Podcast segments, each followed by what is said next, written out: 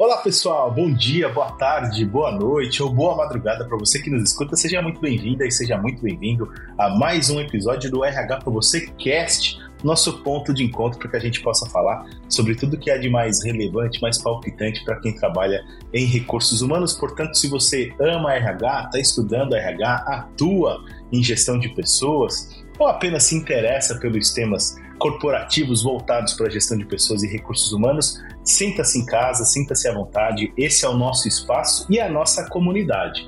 Por falar em comunidade, já quero deixar aqui o recado ou o convite para você seguir o RH para você nas redes sociais. A gente está no Facebook, Instagram, todas elas, né? E principalmente no LinkedIn. Lá você vai encontrar outros mais de 140 mil profissionais de recursos humanos trocando ideias, insights todos os dias por lá, tanto no grupo de discussão, somando, né? O grupo de discussão e, o, e a nossa company page do RH para você lá no LinkedIn. Com certeza você vai, vai encontrar, digamos assim, a sua tribo e vai encontrar outros profissionais de recursos humanos para trocar ideias e insights por lá. E ainda na esteira dos recados, fica o recado também para você é, acessar o rhpravocê.com.br, que é a nossa plataforma de conteúdo, com conteúdo 100% voltado para recursos humanos, 100% feito para você, RH. Por isso que ele chama rhpravocê.com.br, não é mesmo? A gente vai falar no episódio de hoje sobre a importância da gente registrar os feitos no mundo corporativo. Acho que a gente fala muito pouco sobre a importância da, do, do, do registro histórico, né? No, no ambiente corporativo como um todo. E eu tenho a honra e o prazer de contar com a participação de um amigo querido para a gente falar sobre, sobre esse assunto, porque ele é o fera, ele é o especialista em registros corporativos, em biografias e tudo mais. Estou falando de Elias Awad, alguém é, é, tão especial para mim. Eu tenho, eu tenho um carinho enorme pelo Elias, até porque cresci ouvindo o nome Elias Awad nas transmissões da TV Bandeirantes, na, nas transmissões esportivas da TV Bandeirantes. Elias, tenho um prazer enorme uma honra realmente de, de falar contigo no nosso podcast, na RH para você Cast. E, e já pergunto para o amigo como é, como é que anda a vida, como é que a vida está te tratando, Elias? Olha, Daniel, primeiro, né, muito obrigado pelo convite. Fiquei tão feliz, né, com o teu convite. Esse carinho e tudo mais triplica porque, né, por você, pelo Ícaro, que são pessoas assim é, que eu respeito, admiro muito pelo trabalho. É, tá, você falou, vamos falar, vamos trazer temas importantes de RH significativo, que tem que ficar uma semana aqui então falando, porque Verdade. é tanta coisa, né? É, ele se reinventa tanto, né? O ser humano se reinventa tanto que é, sem dúvida alguma o que vocês trazem né, é muito pertinente, é muito importante. Eu acho que o segmento do, tenho certeza que o segmento do RH realmente tem uma grande gratidão e deve muito a vocês por isso. É, como você falou bem, pô, mas era repórter esportivo e, e agora escreve, né, escreve, livros, é biógrafo, palestrante, mas antes disso ainda eu me, me graduei em administração de empresas, trabalhei na Votorantim, fui um executivo de venda, falei, poxa, mas que história maluca, não é maluca não, né? Eu fui sempre em busca da minha felicidade, da minha felicidade Fantástico. pessoal, profissional, né? E quando ela estava abalada, né? Eu não temi a mudança, né? Aliás, você sabe, você comentou na apresentação, né, das palestras, é, nas minhas palestras falo de gestão, sucessão de empresa familiar, né, liderança e tudo mais, e conto, né, a, a minha trajetória. É impressionante, Daniel. Termina a palestra, as pessoas vêm conversar comigo. Eu estou vivendo esse momento de infelicidade profissional, é duro levantar da cama, mas eu tenho medo de mudar, né? Então esse é o ponto, né? Tem que enfrentar a mudança, entender que ela é um processo às vezes doloroso, né? mas extremamente gratificante. Mas a gente vai ter tempo de falar sobre isso. E agora estou aqui no, escrevendo meu 38º livro, né, biográfico, é, é, de um outro grande empresário, enfim, né? vamos, vamos, vamos, vamos destrinchar essa história aí, Daniel. Bora, bora para essa conversa, Elias.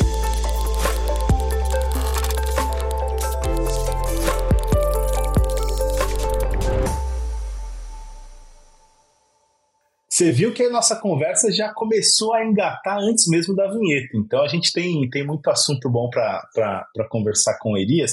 Elias, eu queria realmente começar te perguntando, é, de, e aí você já desfez essa confusão, né? Porque é, eu sei que você fez uma transição de carreira ao longo do tempo também e tudo mais. Hoje você é um expert em mundo corporativo, em administração de empresas, em biografias de grandes executivos e executivas também. Mas eu sei que você tem um background no jornalismo esportivo e tudo mais.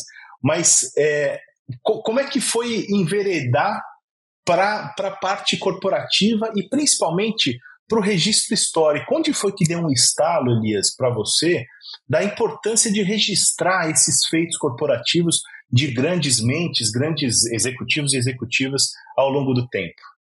Na verdade, Daniel, eu acho que desde a minha infância eu estava me preparando para isso. Né? Porque quando eu era criança, nós precisamos observar um pouco da nossa trajetória, da nossa biografia, daquilo que acontece conosco. Eu era criança, eu jogava é, é, futebol de botão, futebol de mesa, né, como é o termo técnico, né? E eu, e eu ficava narrando ali a partida, né?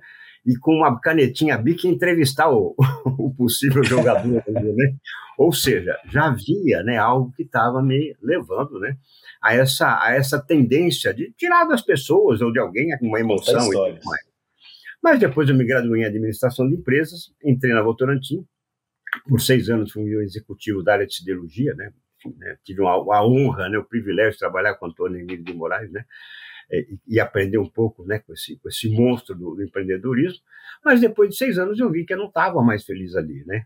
Era um fardo muito pesado pular da cama né, para vender zinco, zamac, óxido de zinco e tudo mais. Né?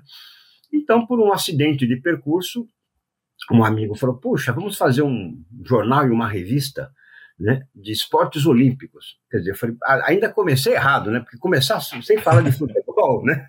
É verdade.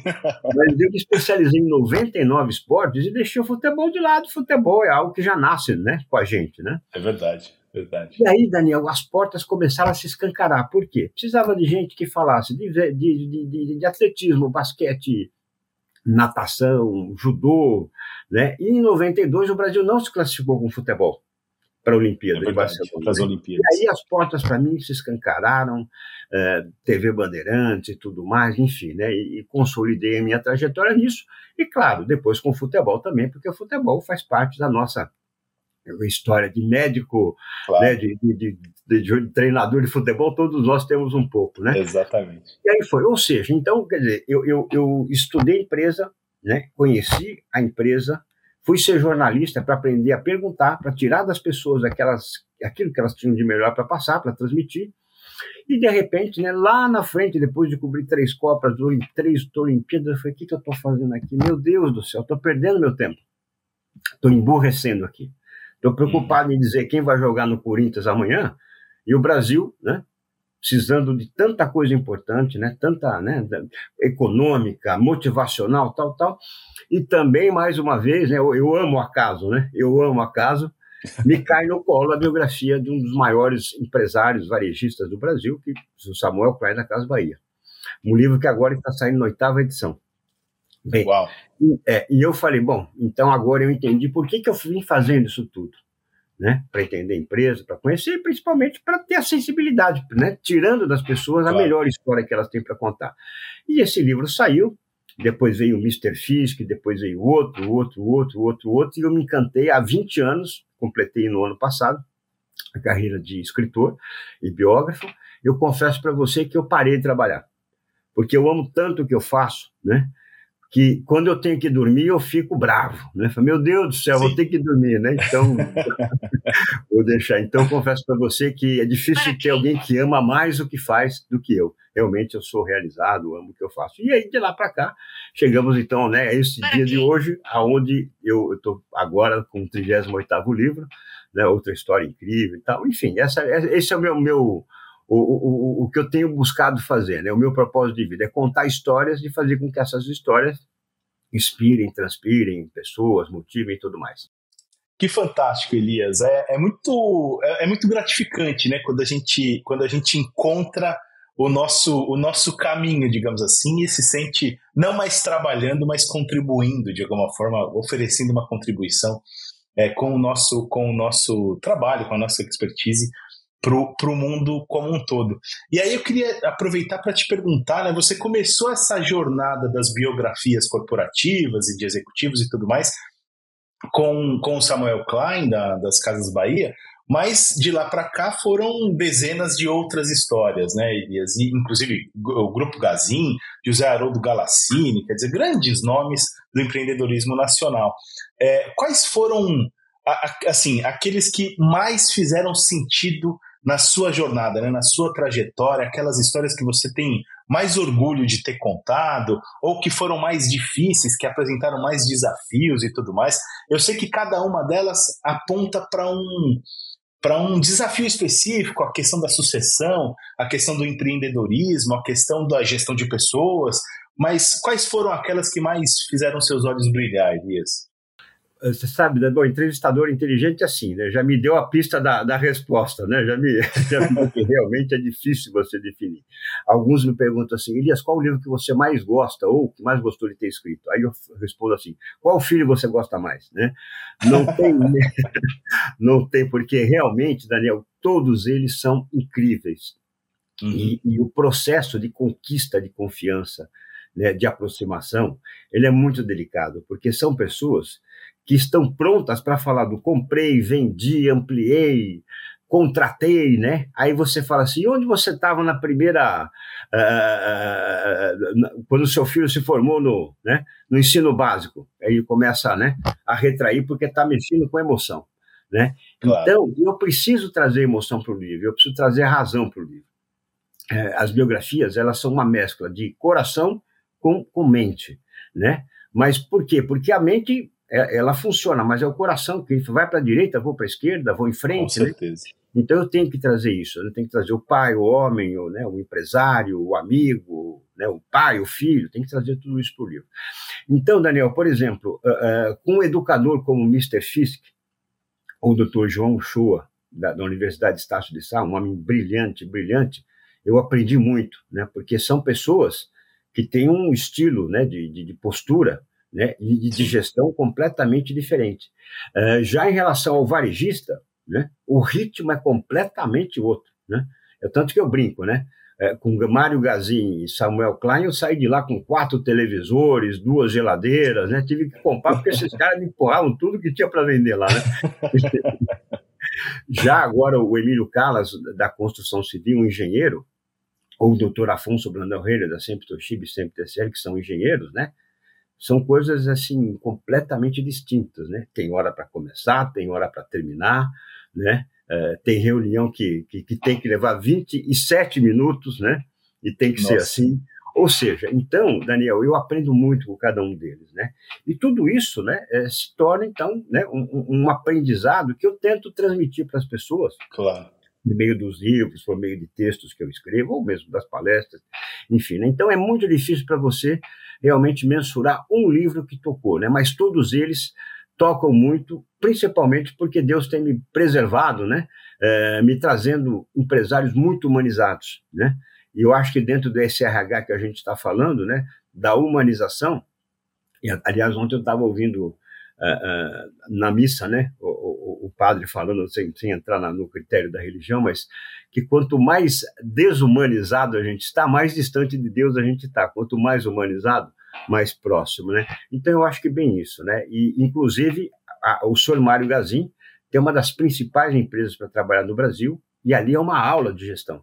Aprendi, por exemplo, que o turismo, biografando é, o senhor Armindo Dias do Grupo Royal Palm Plaza, assim, o, o que acontece por trás da cortina com o turismo, em nível de preparação, né, é, de qualificação na área de recursos humanos, de gestão de pessoas, é uma coisa assim que não dá para ter noção. Você vai, você se aproveita, né, usufrui daquele conforto todo, mas não imagina né, o que cada um dos colaboradores ali, né, a preparação que houve em cima deles para que eles ali, porque a partir do momento que o, o funcionário passa da porta, ele tem que deixar a vida pessoal né, dele para lá e está ali para servir. Então, olha, Daniel, eu aprendo demais com cada um desses projetos. Elias, eu, queria te perguntar agora, eu fiquei mais curioso agora com relação ao ofício em si, né? Quer dizer, primeiro, como é que você filtra, digamos assim, ou seleciona os seus biografados, né? É, é, porque eu imagino que muitas histórias chegam até você é, e você, de alguma forma, filtra aquilo para falar, pô, isso aqui, isso aqui merece ser narrado, merece ser contado e tudo mais. E aí, é, a partir do momento em que essa seleção aconteceu e você te, está sentado ali com o seu biografado, como é que, como é que você extrai o melhor deles, digamos assim, e aí você já, já deu a dica ali do ir no coração, na emoção também, mas como é que é o dia a dia, né? Quer dizer, quanto tempo leva, quantas conversas você precisa ter, tudo isso é gravado, quanto tempo depois você leva para escrever em si? Conta para gente um pouco o modus operandi da, das biografias. Perfeito, perfeito. É bastante interessante porque, uh, por exemplo, às vezes me falam, olha, eu tenho uma biografia do empresário para escrever em seis meses. Falei, então procura outro biógrafo. Porque tá. né, biografia é um projeto único, é uma história única. Você não vai contar dez biografias. Você vai escrever dez livros sobre gestão, mas biografia única. Né? E, e, depois, como eu falei para você, tem livros meus uh, que estão na oitava edição, na quarta edição, na sexta edição, por quê? Ela não morre ela ganha espaço, né? vai ganhando. Então eu vou sempre atualizando. As pessoas também pensam que a partir do momento que, que lançou a biografia, acabou. Né? O projeto se encerrou. Não, ao contrário. Né? Ali começa um trabalho de, de divulgação, de fazer com que essa biografia chegue claro. nas mãos né, das pessoas e principalmente atualizar. Então, por exemplo, uh, hoje já tem uma via de mão dupla, né? Tanto eu sou procurado quanto eu também faço, né, a claro. pesquisa e vejo boas histórias e tento apresentar ou mesmo indicações, né? Pessoas que leram alguns livros, né, indicaram para o presidente da companhia e tudo mais. Uh, a partir daí, essa primeira conversa, né, de, e, e, esse, Daniel, muitas vezes a área de marketing ou o filho fala, nossa, Elias, você é o cara certo para escrever a biografia do meu pai. Eu falei, calma, quem tem que responder isso é ele, né?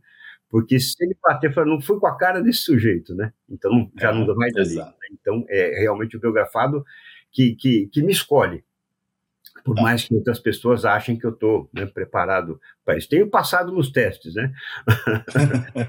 Por exemplo, né, voltando rapidamente um detalhe, né, do senhor Armindo Dias, né? É, foi um, feito um almoço né, lá no Royal Palm Plaza, né, no hotel de Campinas, com a filha, o filho e o senhor Armindo, né? E o senhor é uma pessoa mais reservada, tal, e eles todos, né, cheio de dedo, tal, tal, tal. Bom, meio dia e pouco a gente estava lá os três sentados, né? Almoçamos, depois de uns 40 minutos, os dois foram embora, fiquei eu e o senhor Armindo. Conversando, tal, tal, tal. Quando foi 8 horas da noite, eu liguei para a filha dele. Eu falei, Camila, eu tô saindo agora do, do, do encontro com o seu amigo. Falei, o quê? Você ficou oito horas com meu pai? Nossa, tá, tá feito já, né? Então você vê. Então isso, deu certo. Deus é muito importante. Depois desse processo, respondendo à tua pergunta, Daniel, que realmente é a curiosidade que muitos têm, com o biografado são mais de 100 horas de conversa, né? É uma internação né, de emoção, né, tirando ali. A gente vibra junto, chora junto, se arrepende junto, né, comemora junto, né, relembra né, e recorda juntos e tudo mais. Então, aí, como eu disse para você, eu trago né, a emoção, mas isso eu preciso de um tempo para poder ir conquistando essa confiança. Claro. Além disso, por exemplo, biografias do Luiz Fulan, eh, do, do, do Haroldo Galassini, como você falou, né, foram feitas mais de 300 entrevistas. Né? Todo aquele que tiver uma vírgula para acrescentar, eu quero ouvir. Depois, se a gente vai usar ou não, é outra história. Vamos trazer para cá. Claro. Então, por isso que eu falei para você, é um processo muito criterioso, né? Realmente, porque é como uma árvore. O tronco é o biografado, mas os galhos, as folhas, os frutos são as pessoas que ajudaram a construir essa, essa árvore bonita, né?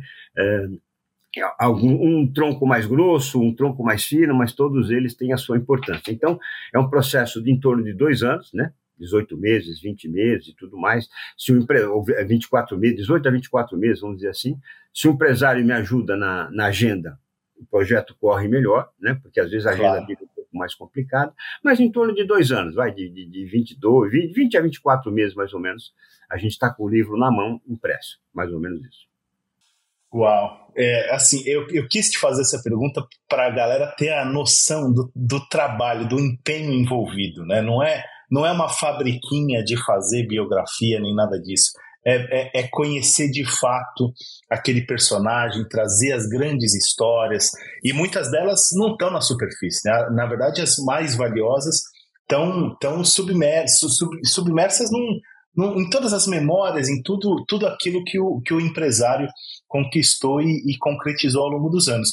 E aí eu queria te perguntar uma, uma outra questão que está relacionada a, a, a, natureza da biografia em si, Elias, porque eu, eu, o que eu noto é que assim é, muita gente e a gente vê a gente vê isso bastante no mercado editorial como um todo e tudo mais, tanto de biografias como de autobiografias, que é, é, as piores biografias que eu já li são aquelas que são mero exercícios egóicos, assim, né? Do tipo, ah, eu quero falar das minhas conquistas mas fala muito pouco das dificuldades, da, daquilo que não deu certo, né, das incertezas, porque todo mundo, ninguém é super-homem, né? Quer dizer, todo mundo tá, tá, tá na mesma seara.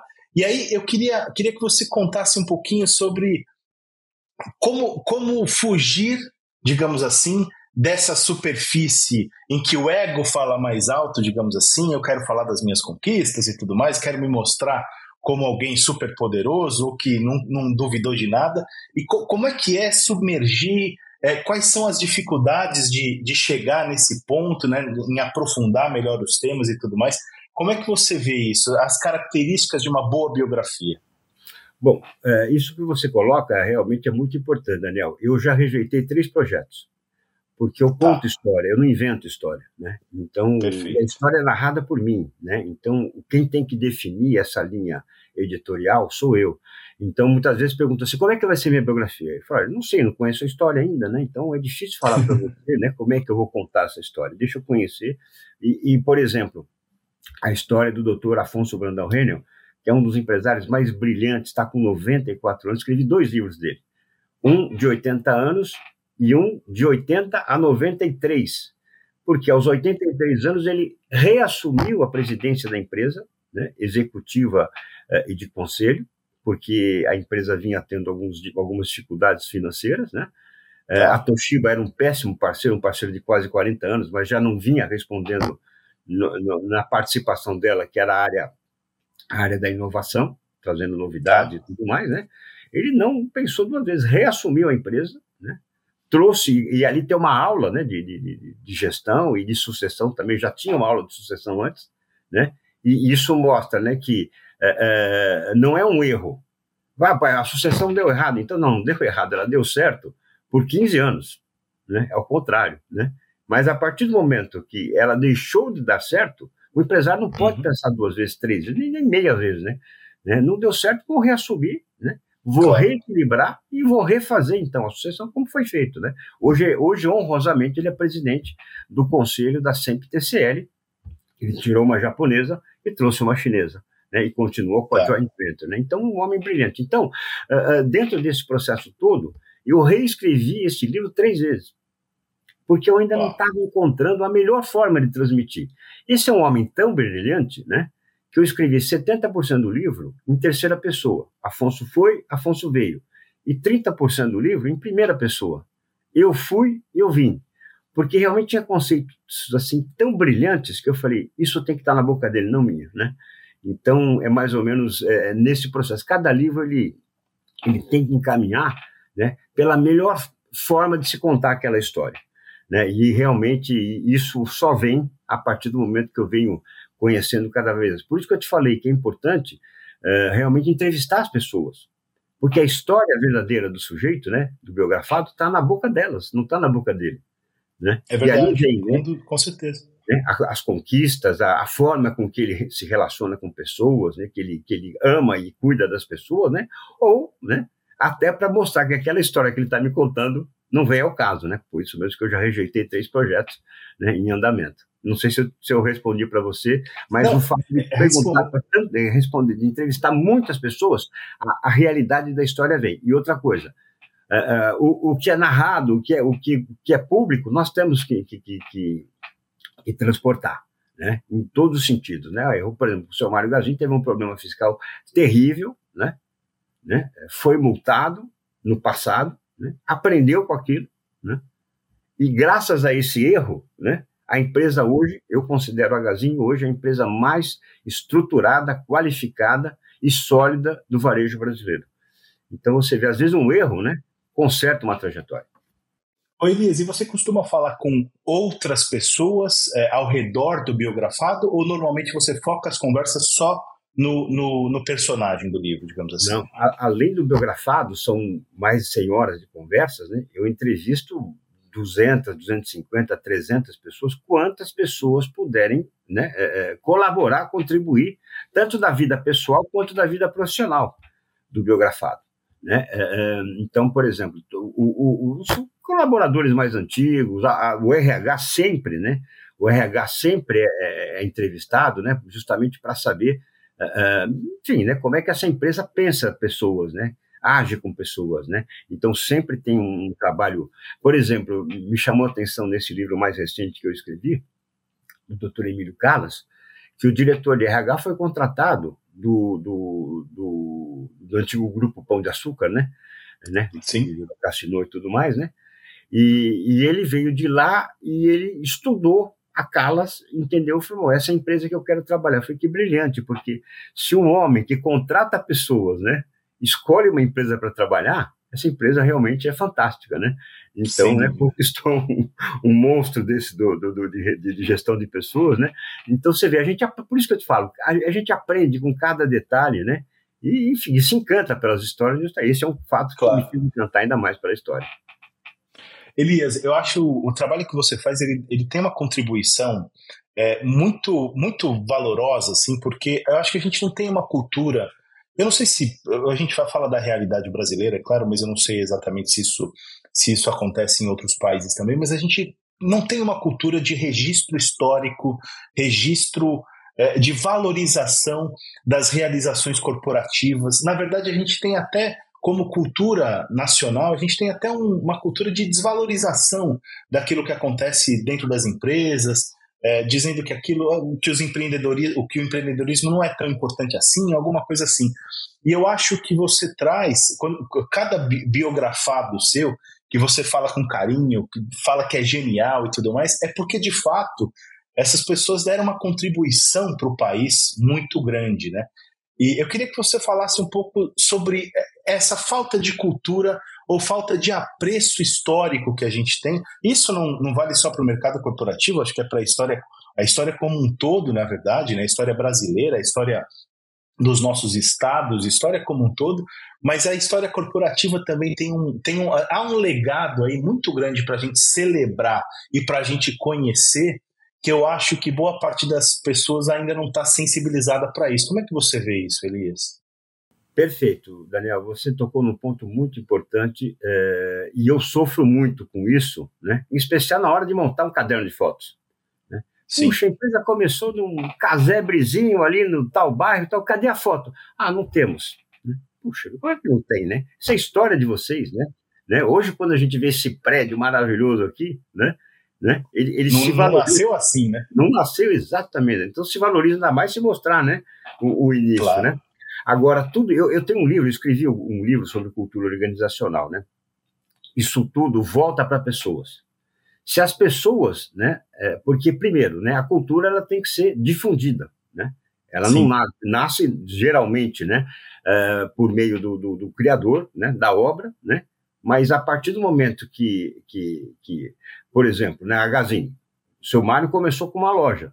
Se ele não apostasse né, que alguém podia gerenciar uma loja, ele não abria a segunda. Né? Ele não abria, claro. enfim, né? hoje ele tem 300, quase 400 lojas aí, né? Então você vê, né, o, o, que Então, quer dizer, essa cultura ela foi sendo difundida, melhorada, né? A readaptada, adaptada e readaptada, porque realmente hoje a gente traz, né? Por exemplo, missão, visão e valores, né?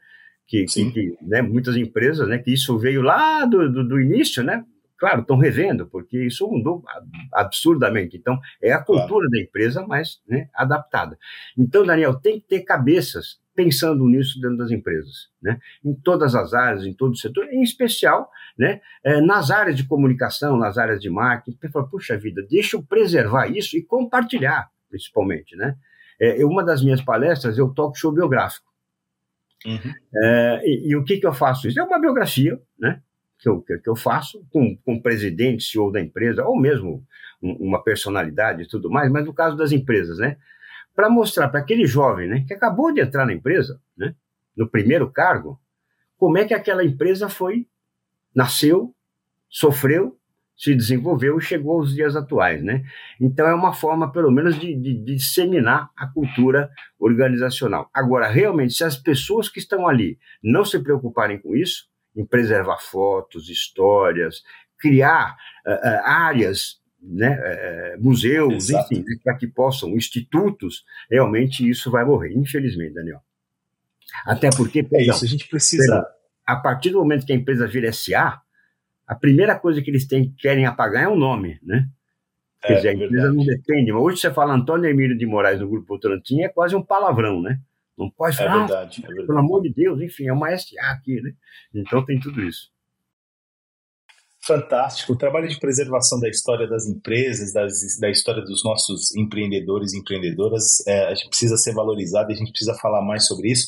Elias, eu quero agradecer imensamente pela sua participação no RH para você Cast. Quero deixar aqui o convite para quem está ouvindo a gente para seguir o Elias também nas redes sociais. O Elias está com um canal no YouTube, né, Elias? Aliás, conta um pouquinho para a gente como é que está como é que está o seu canal no YouTube? Eu, eu, tenho acompanhado, eu sei que você tem conversado com muita gente bacana por lá. Como é que surgiu essa ideia também do YouTube? Bom, é, é, como tudo, né, Daniel, o, o, das biografias eu tenho, eu tenho que compartilhar, né? É, aliás, o seu Mário Gazin costuma dizer o seguinte, né, que a gente, se a gente não receber né, bastante conhecimento mas não compartilhar, né, a gente fica pesado, né? Então tem que aquilo tem que vir e devolver. Tem que fluir, né? exato. É, para que as pessoas possam também absorver aquilo, né? É, então o canal do, do YouTube nasceu justamente com esse objetivo, né? De contar, né?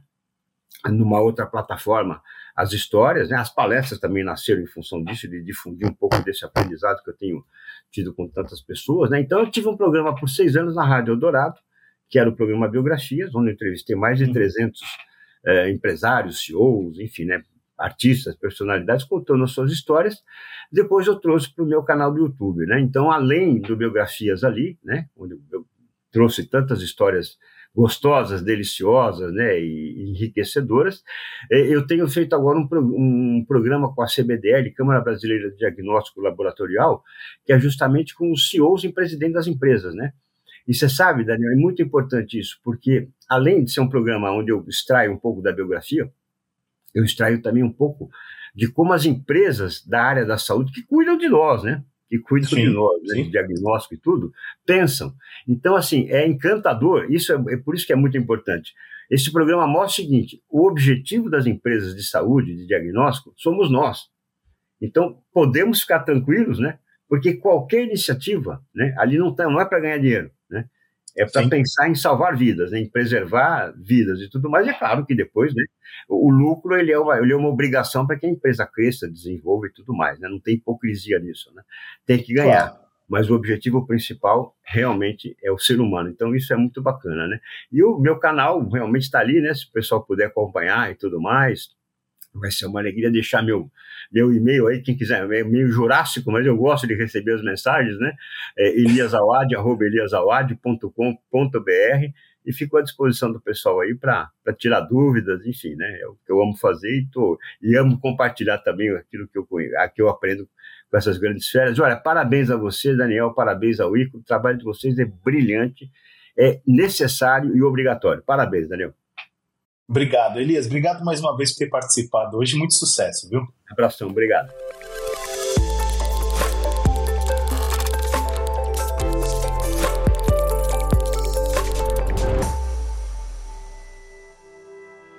E aí, curtiram o meu bate-papo de hoje com Elias Awad, jornalista, escritor, biógrafo, palestrante? Muito bom, né? Muito bacana a gente poder falar sobre a importância do registro histórico corporativo e como a gente pode encontrar caminhos para fazer desse registro algo especial, algo valoroso para as empresas. Eu quero renovar o convite para você seguir o RH para você nas redes sociais e também deixar um convite para você assinar o feed do nosso podcast aí no Spotify ou se inscrever tanto no Spotify, no Deezer, no Apple Podcast, no Google Podcast, onde quer que você esteja ouvindo a gente. Fica o convite para você se inscrever ou assinar o feed Assim, sempre que tiver episódio novo publicado, a gente vai aparecer na página inicial do seu tocador. Mas você sabe que a gente tem esse encontro marcado agora quinzenalmente, né? Toda segunda-feira sim, segunda-feira não, a gente vai estar é, presente para a gente ter uma boa semana. Aliás, já, já aproveito para desejar uma excelente semana para você. A gente se vê no próximo RH para você Cast. Um grande abraço e até mais.